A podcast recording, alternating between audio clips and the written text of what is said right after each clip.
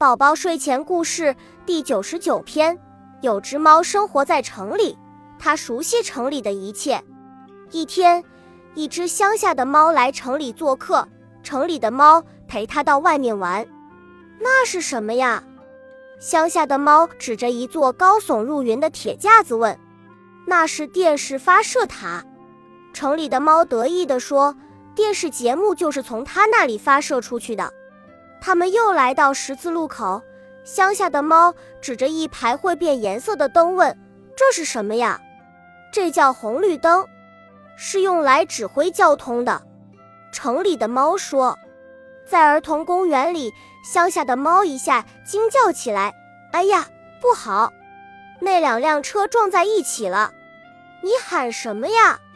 城里的猫说：“这叫碰碰车，底座是橡胶做的，碰不坏。”是孩子们用来玩耍的。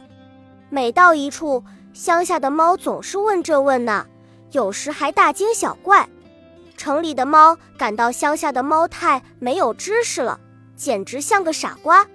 几个月后，城里的猫接受乡下的猫的邀请，去乡下做客。乡下的猫陪城里的猫到野外去玩。这不是动物园里的河马吗？怎么逃到这儿来了？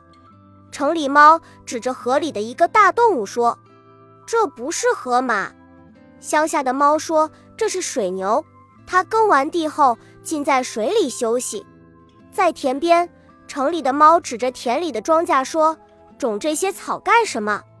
这不是草，是麦子。麦子熟了可以磨粉做馒头。”乡下的猫纠正说：“昨晚刚下过雨，怎么还要给花草洒水？”城里的猫问：“那不是洒水，是喷农药。”乡下的猫解释说：“蔬菜上有了虫子，得用农药杀死。”城里的猫脸红了，它觉得自己到了乡下也像个傻瓜。